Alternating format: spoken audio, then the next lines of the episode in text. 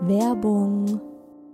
Leute, der Frühling ist da und ich habe richtig Lust auf satte Farben, die gute Laune machen. Und da kommt's wie gerufen, dass IKEA der Möbelserie Smostad ein buntes Update gegeben hat. Denn ab sofort gibt es viele neue Farben für die Fronten und Griffe der Smostad-Möbel. Smostad, vielleicht erinnert ihr euch, ich habe es schon ein paar Mal hier im Podcast erwähnt. Das ist die beliebte Möbelserie, die mit dem Kind mitwächst. Also von der Komplettlösung fürs Babyzimmer mit Wickeltisch kann man das dann später umfunktionieren, den Wickeltisch zum Schreibtisch und so weiter. Also Smostad ist wirklich vom Babyalter bis zum Teenageralter hin geeignet. Und wenn man mal wieder frischen Wind im Kinderzimmer haben will, kann man dann zum Beispiel einfach die Farbe der Griffe von weiß zu orange oder gelb oder rosa oder grün ändern und zack, schon sieht das alles wieder ganz neu und fresh aus und man muss jetzt nicht groß irgendwie neue Möbel kaufen. IKEA hat stark darauf geachtet, dass die neuen Farben mit den anderen Möbeln gut harmonieren und sie sich gut miteinander kombinieren lassen. Und es ist wirklich für jedes Kindesalter die passende Farbe dabei. Und es gibt auch noch ein paar coole neue Accessoires für die Smostad-Serie, wie zum Beispiel die Box Jettebjörn für mehr Stauraum, Organizer für Schubladen oder die cleveren Haken LED Head. Ich stehe ja total auf bunte Kinderzimmer und wenn es euch genauso geht, schaut mal rein bei IKEA, egal ob online oder im Store. Ich habe euch den Link zur Smostad-Serie auch wie immer in die Shownotes gepackt. Werbung Ende.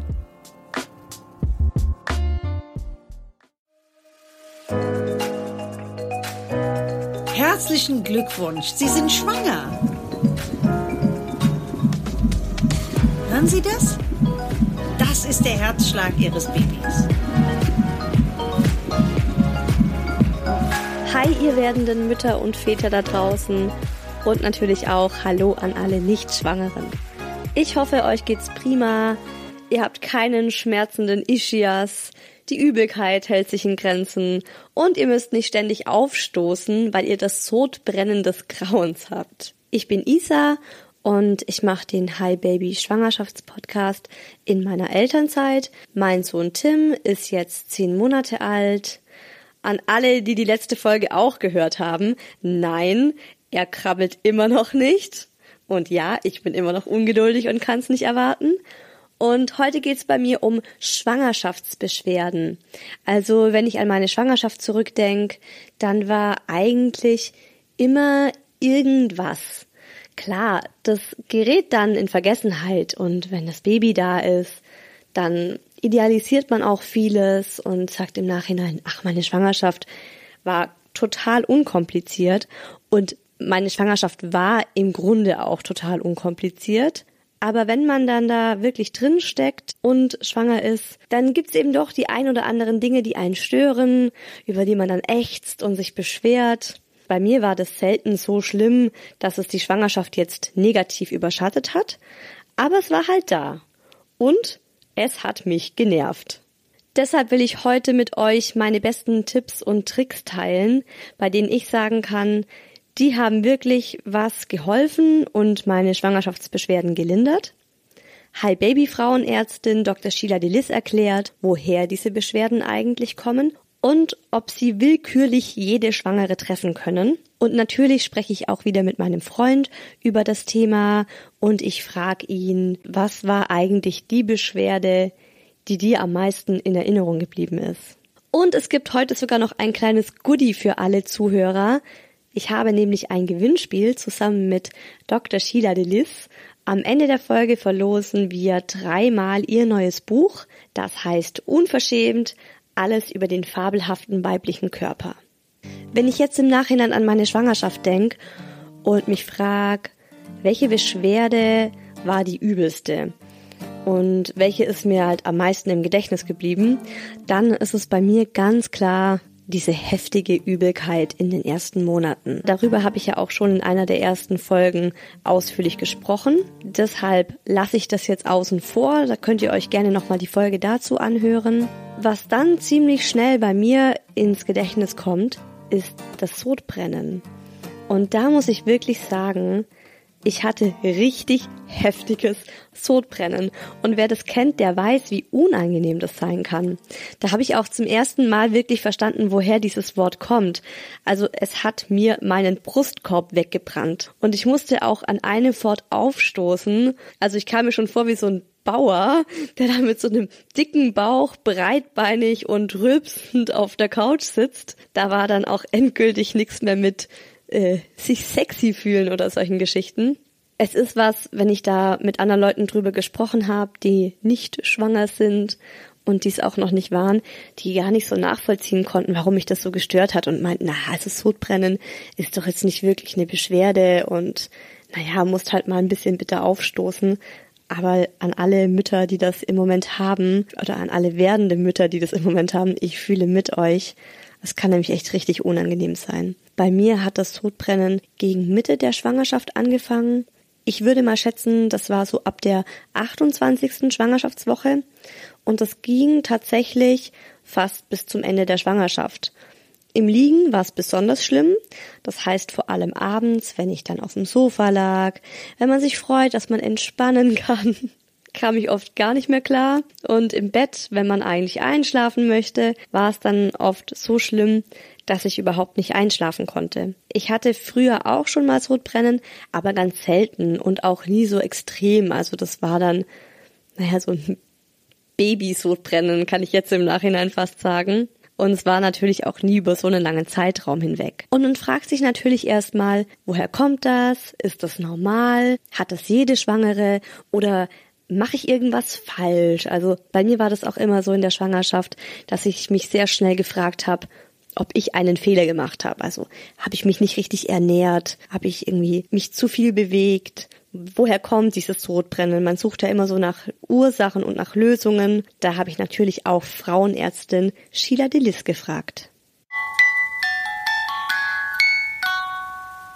Woher kommt Sodbrennen? Um das zu verstehen, muss man wissen, in der Schwangerschaft, durch die Schwangerschaftshormone, wird alles weicher. Ja, die Natur macht, dass alles weicher wird und dehnbarer wird. Äh, das ist sicherlich auch ein bisschen eine Vorbereitung für die Schwangerschaft und auch für die Geburt, dass auch der Bauch sich besser dehnt, dass unten der Darm sich besser dehnt. Und natürlich ist es halt auch, dass alle andere Muskulatur auch weicher wird. Unter anderem der ähm, Muskelring oder der Verschluss zwischen Speiseröhre und Magen. Und wir entwickeln in der Schwangerschaft durchaus mehr Magensäure und wenn der Verschluss lockerer ist, dann kommt eher mal was nach oben. Und außerdem, wenn das Baby noch größer wird und den Magen auch noch Richtung Brust drückt, dann ist es umso leichter, dass, dass die Magensäure nach oben kommt in die Speiseröhre. Und das kann sehr, sehr unangenehm sein. Das haben nicht alle Schwangere, aber ganz, ganz, ganz viele. Und es ist auch ein Stück weit normal. Trotzdem macht es keinen Spaß. Man kann dagegen aber völlig bedenkenlos Maloxan nehmen oder Riopan oder dieses, äh, diese anderen Mittel gegen Sodbrennen, die es in der Apotheke gibt. Die kann man wirklich nehmen, fast so viel, so viel man will in der Schwangerschaft. Das schadet dem Baby überhaupt nicht.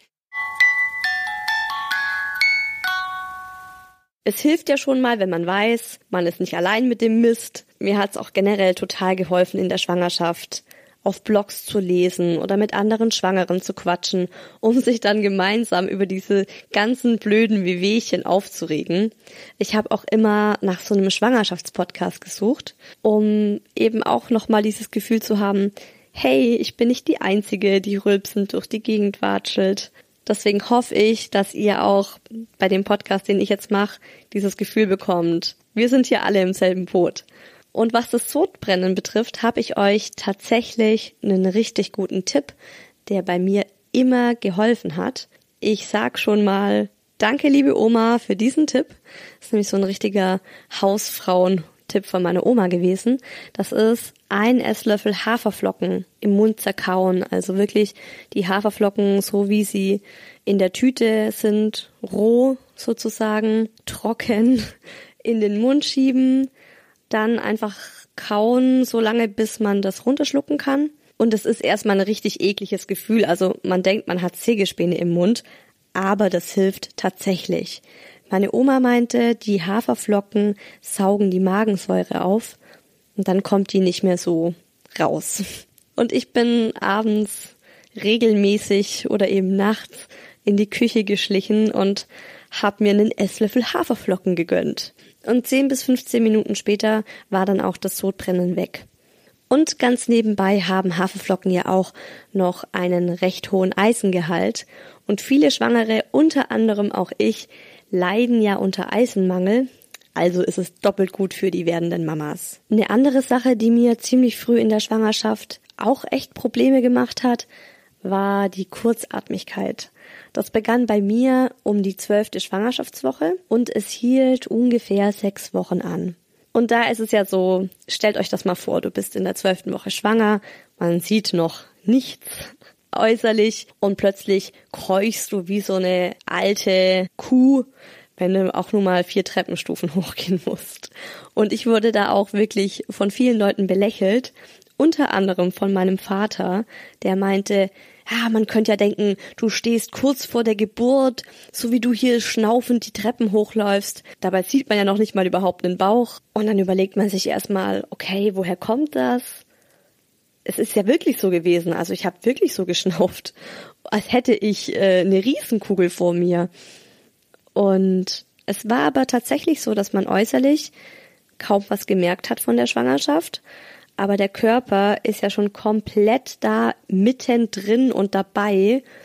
Und mich hat eben jede noch so kleine Treppe aus der Puste gebracht. Und natürlich ist dir das als Schwangere super peinlich. Ich habe zum Beispiel vor meiner Schwangerschaft nie Rolltreppen benutzt. Also Aufzüge schon überhaupt nicht, aber eben auch keine Rolltreppen, sondern immer die Treppen. Und ich habe mir halt so gedacht, Rolltreppen, das was für alte und faule Leute. Und dann von einem Tag auf den anderen in der zwölften Schwangerschaftswoche habe ich Rolltreppen geliebt.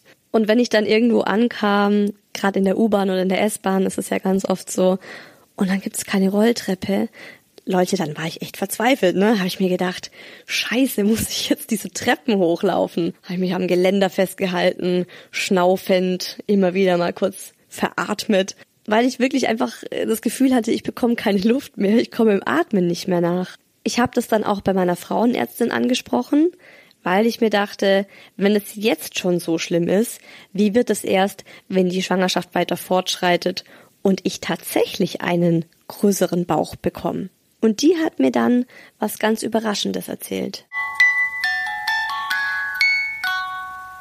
Später, wenn wir einen großen Bauch haben äh, und eine große runde Kugel vor uns herschieben, ist irgendwie klar, dass wir wenig Luft kriegen. Warum ist es aber in früheren Schwangerschaftswochen so? Also, das ist so, dass durch die Schwangerschaftshormone die Gefäße in der Lunge weitergestellt werden, ne? weil in der Schwangerschaft wird ganz gern alles so ein bisschen lockerer und weicher und durch die Weiterstellung der Gefäße in der Lunge wird man viel kurzatmiger, ja, also da fühlt man sich wie, als wenn man total aus der aus der Form ich weiß, als ich schwanger war, meine Praxis liegt im zweiten Stock. Bis ich oben am zweiten Stock angekommen war, habe ich gedacht, ich brauche ein Sauerstoffzelt. Das ist aber wirklich alles vollkommen normal und geht von alleine wieder weg. Das haben viele Schwangere, bei weitem nicht alle. Und viele berichten aber auch gegen Ende der Schwangerschaft, dass es ein bisschen besser wird auf alle Fälle. Ja, aber das, äh, warum sich das bessert gegen Ende der Schwangerschaft, wissen wir jetzt auch nicht so wirklich. Aber Mädels, haltet durch. Dafür bekommt ihr ein Baby und das ist mehr und toller als alles andere auf der Welt. Also, hat überhaupt nichts mit der Größe des Bauchs zu tun, habe ich dann auch direkt meinem Papa erzählt und das hat mich dann persönlich auch beruhigt, weil ich dann wusste, das ist jetzt einfach eine Geschichte, die ist am Anfang da, da muss man halt durch und danach geht sie auch weg und genauso war es auch. Also, wie gesagt, das waren ungefähr sechs Wochen, in denen ich da ziemliche Probleme mit der Atmung hatte. Und gegen Ende war die Kondition dann sogar auch besser. Ich bin zwar immer noch immer Rolltreppen gefahren, aber ich glaube, ich hätte auch so rein theoretisch mal die Treppe nehmen können. Was auch recht früh begann und mich die komplette Schwangerschaft hindurch begleitet hat und sogar anhielt bis vor wenige Wochen, also wirklich bis vor, ich würde mal schätzen, vor drei Wochen. Ich bin jede Nacht zwischen drei und fünf Uhr aufgewacht. In der Schwangerschaft hatte ich dann Hunger und Durst. Ich bin dann immer aus dem Bett gestiegen. Also nachdem ich ewig lang nicht einschlafen konnte, weil ich Sodbrennen hatte und mir schon einen Löffel Haferflocken reingezogen habe, bin ich dann nachts auch noch jede Nacht aufgewacht und ich habe mir dann immer einen halben Liter eiskalten Kakao gemacht und habe mir so richtig viel Kaba-Pulver da reingehauen. Also vier gehäufte Teelöffel waren das bestimmt. Aber ich habe das einfach gebraucht und das war das Geilste. Und dann saß ich, glaube ich, locker so eine halbe Stunde in dem spärlich beleuchteten Wohnzimmer mitten in der Nacht. Unser Kater kam dann immer zu mir und hat noch mit mir geschmust. Der fand es natürlich super geil, dass mal jemand mitten in der Nacht zu ihm kommt ins Wohnzimmer. Und ich war aber einfach wach. Also ich hatte dann auch so eine innere Unruhe und konnte dann in der Zeit auch nicht wieder einschlafen. Deshalb bin ich eben auch ein bisschen länger im Wohnzimmer gesessen. Mein Freund hat einen ziemlich leichten Schlaf. Er spürt es, wenn ich wach im Bett liege und dann wacht er auch immer auf. Deswegen war es dann ganz gut, dass ich rausgegangen bin. Ja, und dann ungefähr eine Dreiviertelstunde später konnte ich dann wieder schlafen. Aber diese Stunde Schlaf, die du dann halt nicht hast, die fehlt dir natürlich am Tag und das merkst du auch. Natürlich umso mehr, wenn du schwanger bist. Und erst neulich habe ich da mit einer Freundin drüber gesprochen, die mich gefragt hat, ob der Tim nachts auch immer zu dieser Uhrzeit zum Trinken kam. Und es stimmt. Also es war immer zwischen vier und halb fünf die Uhrzeit, in der Tim auf jeden Fall was trinken musste. Das war die Uhrzeit in der Nacht, die er auch noch am längsten mitgenommen hat sozusagen. Also klar, am Anfang war er nachts ziemlich oft wach, alle zwei Stunden und wollte was trinken. Aber dieses 4.30 Uhr Aufwachen hatte er wirklich bis zum Schluss. Und das war das Letzte, was dann wegfiel, bis er komplett durchgeschlafen hat. Und dann hat der Tim durchgeschlafen, aber bei mir war dieses 4 Uhr, 4.30 Uhr Wachsein so tief verankert, weil es eben schon in der Schwangerschaft angefangen hat, dass ich das tatsächlich jetzt bis eben vor zwei, drei Wochen noch hatte. Mich hat dieses Wachwerden in der Nacht jetzt nicht so stark gestört wie die anderen Schwangerschaftsbeschwerden, aber klar, es ist Schlaf, der dir fehlt und wenn du dann auch noch zur Arbeit musst, dann ärgert dich das schon. Aber für mich war es jetzt nie so schlimm, dass ich versucht habe, aktiv was dagegen zu tun. Ich habe aber trotzdem für euch Sheila Delis gefragt, woher das kommt und was dagegen hilft. Die meisten Schwangere kennen das, dass man irgendwann mal anfängt, ganz, ganz schlecht zu schlafen. Also man schläft schnell ein, aber man wird mitten in der Nacht immer wieder wach. Ist es, weil man sich un, weil man sich unbewusst Sorgen macht, weil man vielleicht was Schlechtes geträumt hat? Ist es, weil die Natur ein auf die bevorstehende Schlaflosigkeit oder Schlafmangel das so ein bisschen trainieren will. Wir wissen es nicht. Es existieren auch Theorien, dass man ähm, deswegen schlechter schläft, weil man vor zehntausende von Jahren sich schlechter wehren konnte, wenn man zum Beispiel angegriffen wurde durch einen, ich sag mal, Säbelzahntiger oder einen fremden Clan beispielsweise. Man konnte ja auch schlecht laufen, sich schlecht verteidigen, dass man entsprechend als einzigen Schutzmechanismus einfach ähm, einen leichteren Schlaf hat, damit man sich bei äh, ankommenden Gefahren schneller in Sicherheit bringen kann. Man kann nicht so viel dagegen tun. Also man sollte auch nicht versuchen, irgendwelche Tees zu nehmen oder gar Schlafmittel. Bitte, bitte Finger weg davon.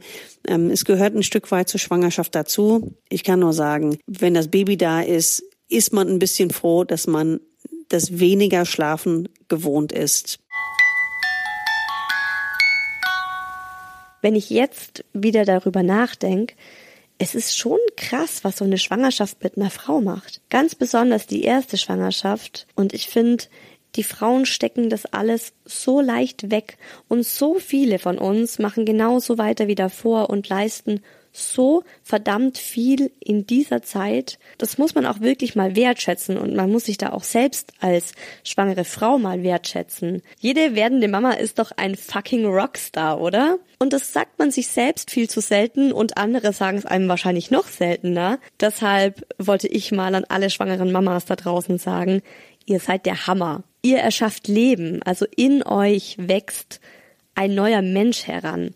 Und alles, was dieser Mensch braucht, das schafft er durch euren Körper, durch eure Energie. Ihr nehmt dafür so vieles in Kauf.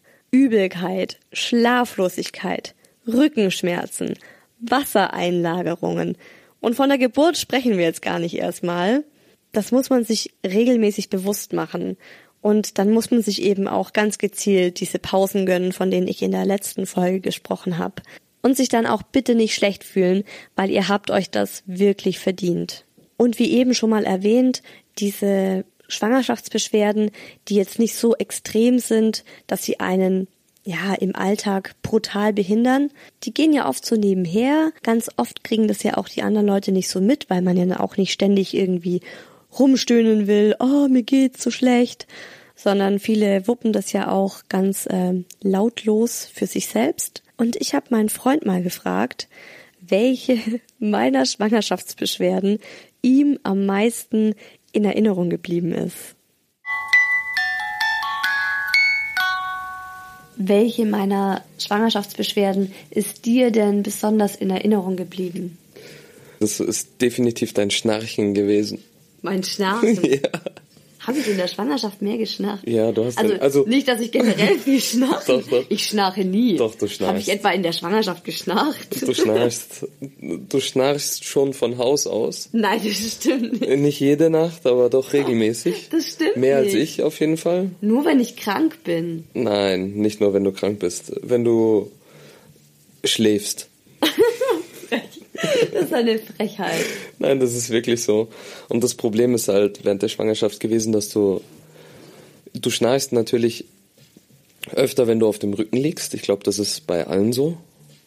Und äh, aufgrund der Schwangerschaft musstest du halt notgedrungen einfach öfter auf dem Rücken liegen, was dazu geführt hat, dass du einfach noch öfter als sonst geschnarcht hast und mir den Schlaf geraubt hast. Aber das fällt mir gerade ein, wo du das sagst.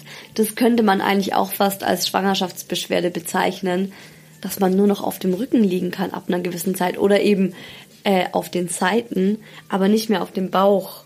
Und ich war ja eine totale Bauchschläferin. Also ich bin eine totale Bauchschläferin. Ja, zum Glück. Stell dir mal vor, du würdest noch öfter auf dem Rücken liegen. Ja. Ja, das war richtig schwierig am Anfang, so einzuschlafen. Und dann hast du dir gedacht, ja, wenn ich schon schlecht einschlafen kann, dann sorge ich wenigstens dafür, dass mein Freund auch schlecht schläft. Genau. Ja, Habe ich mit voller Absicht Ganz gemacht. toll. Und fällt dir sonst noch was ein in Bezug auf Schwangerschaftsbeschwerden? Also irgendwas, was dir da noch besonders in Erinnerung geblieben ist? Ja, dass du andauernd wolltest, dass ich dir den Bauch äh, einöle, weil er so gespannt hat. Stimmt. Ja. Mir hat ja auch ständig, oh, das war schlimm. Der hat richtig, richtig fies gejuckt. Mhm. Ich musste ständig, also da habe ich auch gedacht, die Leute müssen ja denken, ich habe irgendwie die Krätze oder so. Ich habe ständig meinen Bauch gekratzt. Mit Ja. beiden Händen so richtig. Du Ja, hast den fast schon wund gekratzt. stimmt, das habe ich total vergessen. Ja. Nachdem Aber- ich ihn ja so regelmäßig eingeölt habe, habe ich dann immer diese roten Kratzspuren noch drauf gesehen. Da erinnere ich mich auch dran. Ja, was ich so alles durchgemacht habe für unser Kind. Ja. Was ich alles durchgemacht habe wegen dir.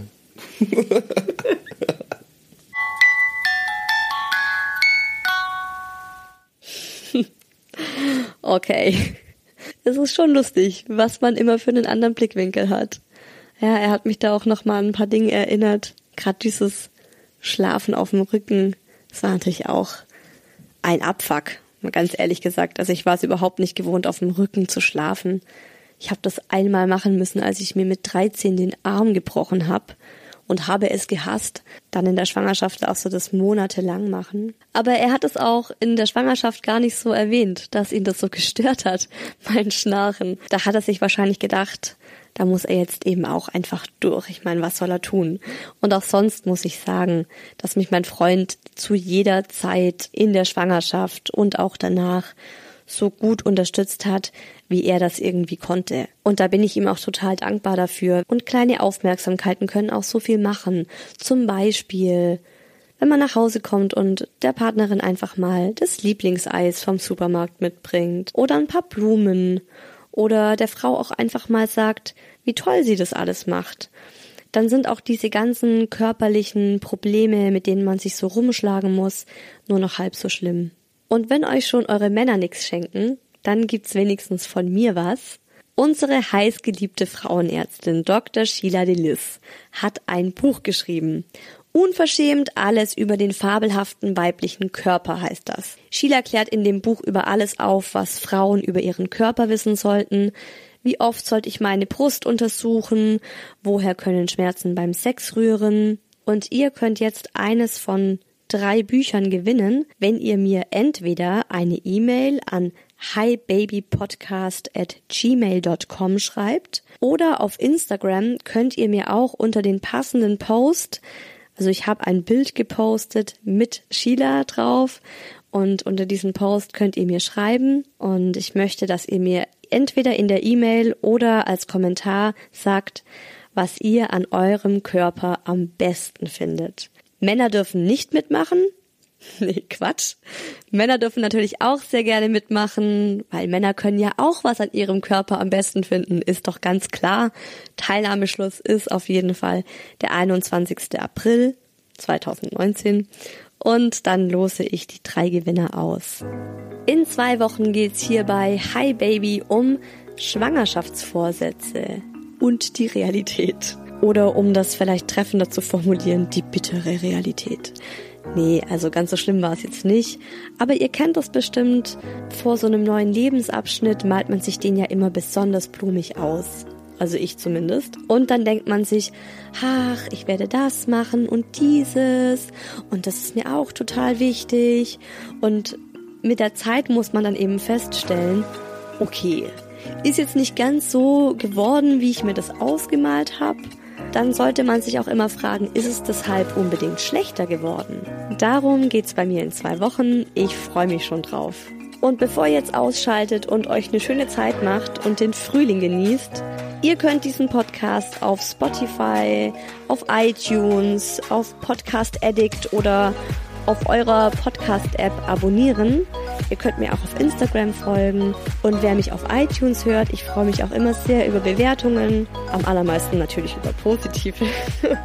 Aber genau, schreibt mir doch einfach gerne. Schreibt mir auch per E-Mail oder auf Instagram. Ich finde es immer richtig schön, wenn ich auch Feedback von den Hörern bekomme. So, und jetzt dürft ihr ausschalten. Ich wünsche euch was und wir hören uns in zwei Wochen wieder zu einer neuen Folge von Hi Baby, dem Schwangerschaftspodcast.